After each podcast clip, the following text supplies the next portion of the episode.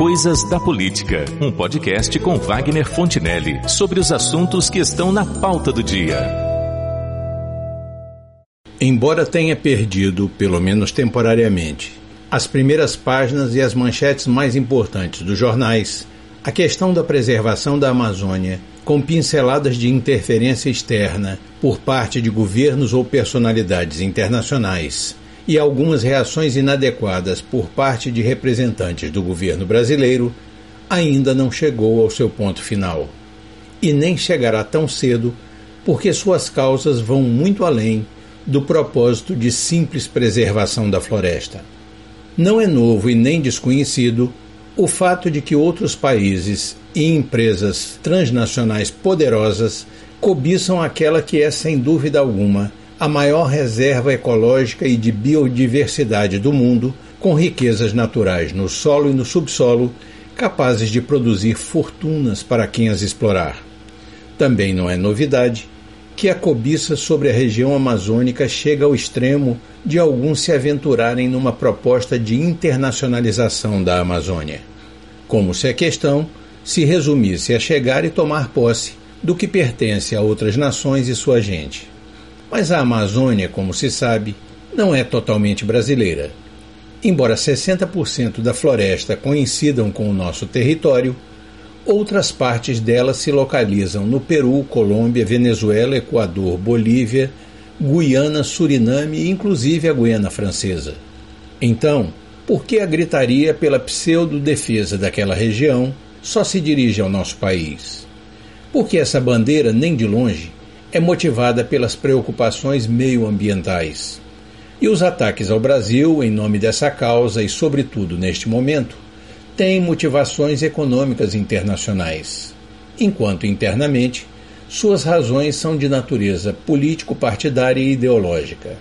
No programa Pingos nos Is, da Jovem Pan, o jornalista Felipe Moura Brasil abordou o assunto, começando pelo seguinte: França e Irlanda ameaçam bloquear o acordo comercial entre a União Europeia e o Mercosul firmado em junho, caso o Brasil não tome providências para proteger a floresta amazônica, segundo eles.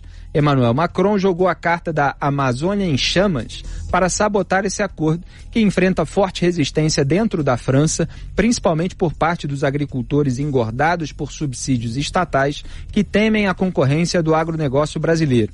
Ele disse hoje que, como Jair Bolsonaro, entre aspas, mentiu sobre as suas intenções de respeitar os acordos internacionais sobre preservação ambiental, a França não ratificará o acordo entre União Europeia e Mercosul. Ontem, ele já havia usado imagens antigas para, segundo ele, denunciar o fogo na floresta. O discurso também mobilizou gente que não entende nada de Brasil. Eis a questão, ou pelo menos uma parte dela. Os governos da França e da Irlanda estão preocupados com um acordo que está sendo trabalhado pelo Brasil e demais países do Mercosul para facilitar o comércio entre o bloco sul-americano e a União Europeia. Produtores franceses, por exemplo, que recebem subsídios para venderem seus produtos em condições de competitividade, pressionam o governo francês contra a entrada dos brasileiros nesse mercado em condições de igualdade.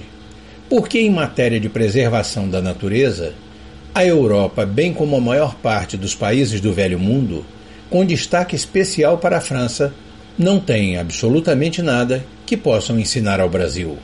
Ainda mais quando se utilizam de imagens fora de tempo e de lugar para denunciar a destruição da floresta, como fez o presidente francês Emmanuel Macron, usando fotos de queimadas ocorridas décadas antes Vamos conferir alguns dados que demonstram isso no comentário do jornalista Augusto Nunes, também para a Rádio Jovem Pan. Há problemas? Há. Mas nós não podemos aceitar lições de quem, por exemplo, tem que confront ser confrontado com os seguintes números. Vou dar alguns só. O Brasil tem 5 milhões e meio de quilômetros quadrados de floresta. A só Amazônia tem 4 milhões e 200 mil quilômetros quadrados. O Brasil em cobertura vegetal só é superado pela Rússia com 8 milhões e meio, é o segundo do ranking, quilômetros quadrados. Só que o Brasil, se você pega a porcentagem do território uh, coberta por florestas, o Brasil ganha da Rússia. 63% do território brasileiro são ocupados por florestas, enquanto a Europa Ocidental, onde se situa a França até segunda ordem, perdeu 99,7% da cobertura florestal original. Aí eles dizem, não, mas estamos, depois das duas grandes guerras, estamos reflorestando tudo. Ótimo. Façam o dever de casa. Aqui no Brasil a floresta foi preservada em boa, num bom tamanho, né? Vamos proteger a floresta, mas nós partimos de um patamar que eles perderam e nunca vão atingir. Quer dizer, eles têm 0,3% de cobertura original e exigem que não se queime uma árvore da Amazônia. Que autoridade eles têm? O Macron, como lembrou Eduardo Vilas Boas, usou a Polinésia Francesa para testes nucleares. O Macron não, a França, que o Macron não menciona e que deixaram uma eh, deixaram incontáveis franceses, né, lesionados aí doentes é, com radiação, disso não se fala. Ele é um defensor do meio ambiente. Então é o seguinte: há os assentamentos de sem terra que também não ficam so, sobre as árvores, eles ficam onde havia árvores e é, foi o governo do PT que estimulou. Isso aqui eles queimam também. Aos ribeirinhos, repito, que queimam. Então é o seguinte, eles não têm lições nenhuma a dar ao Brasil porque eles destruíram tudo. Mas isso deve ser dito para deixar claro que o Macron está agindo como um farsante.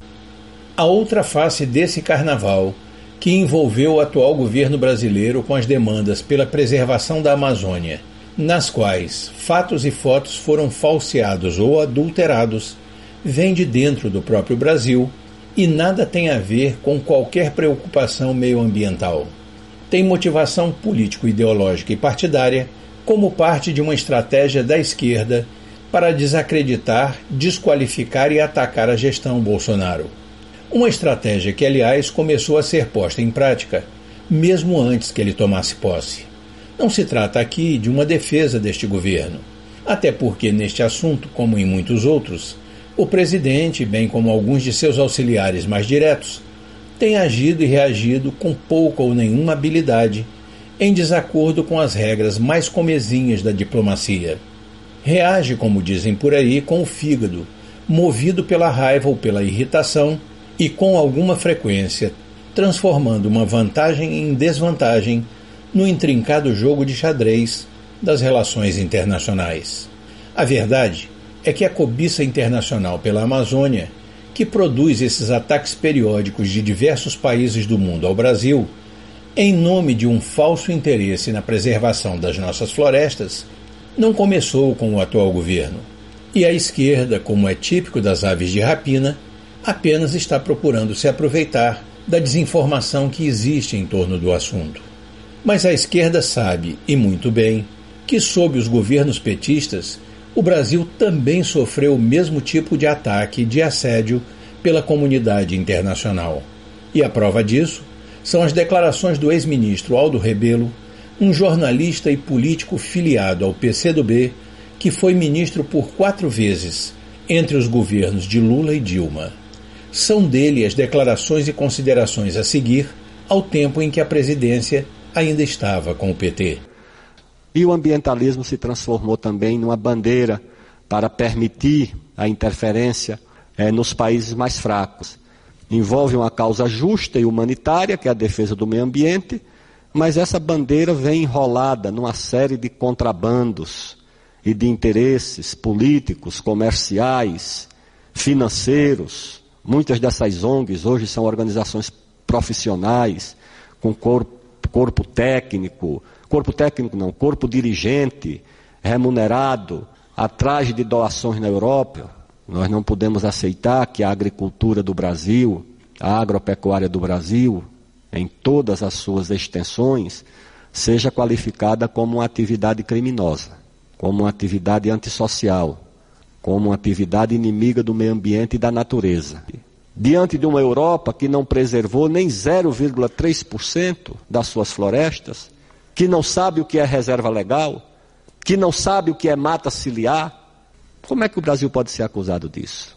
Eu hoje eu digo só pode ter outro interesse nesse jogo, que não seja o ambiental. Tem outros interesses aí. Tem uma guerra contra a nossa agricultura, uma luta surda. E isso é revelado publicamente. Não precisa a gente dizer que é uma conspiração, porque aqueles que têm interesse na matéria não tratam como conspiração, assumem abertamente. Os, os fazendeiros americanos publicam trabalhos dizendo que é preciso inviabilizar por leis ambientais algumas atividades da agropecuária no Brasil para gerar lucros para os fazendeiros americanos, que são muito fortes. Nós pensamos que a nossa agricultura é forte, é, mas é a quarta do mundo. A americana é a primeira. Produzem mais soja do que nós, produzem mais carne do que nós. De milho eles produzem três vezes toda a nossa safra de grãos. Então é gente muito poderosa. E quem pode enfrentar essa gente? A agricultura brasileira, com a ajuda da Embrapa, com pesquisa, com a classe empreendedora, experiente, que migra e vai abrindo novas fronteiras para a agricultura, nós vamos ocupando um espaço que incomoda. Então é preciso que nós tomemos consciência dos interesses que estão em jogo. E essa consciência ambiental existe? Existe alguma ONG preocupada com isso? O Greenpeace está preocupado? Que coisa nenhuma, está preocupado em tutelar a Amazônia, ser dona da Amazônia, e transformar a Amazônia numa reserva de minério, de água, de biodiversidade para os interesses, sabe-se lá de quem. É evidente que a Amazônia e a natureza, de forma mais ampla, precisam ser preservadas não só por planos e estratégias governamentais, mas também e principalmente pela conscientização de cada ser humano. Um processo que dependerá essencialmente da educação ambiental. Mas a verdade é que o atual governo tem sido acusado de coisas que não fez e responsabilizado por situações que não causou. Ninguém diz, por exemplo, que nas últimas décadas o maior índice de queimadas na Amazônia ocorreu nos anos de 2003 e 2004, em pleno governo Lula, e quando a ministra do Meio Ambiente era ninguém menos do que a autoproclamada defensora da natureza, Marina Silva. Informações mais recentes dão conta, citando a NASA como fonte, que 2019 foi um ano recorde em número de queimadas mas a informação foi desonestamente truncada, porque essa informação se refere ao corte do período que começa em 2010.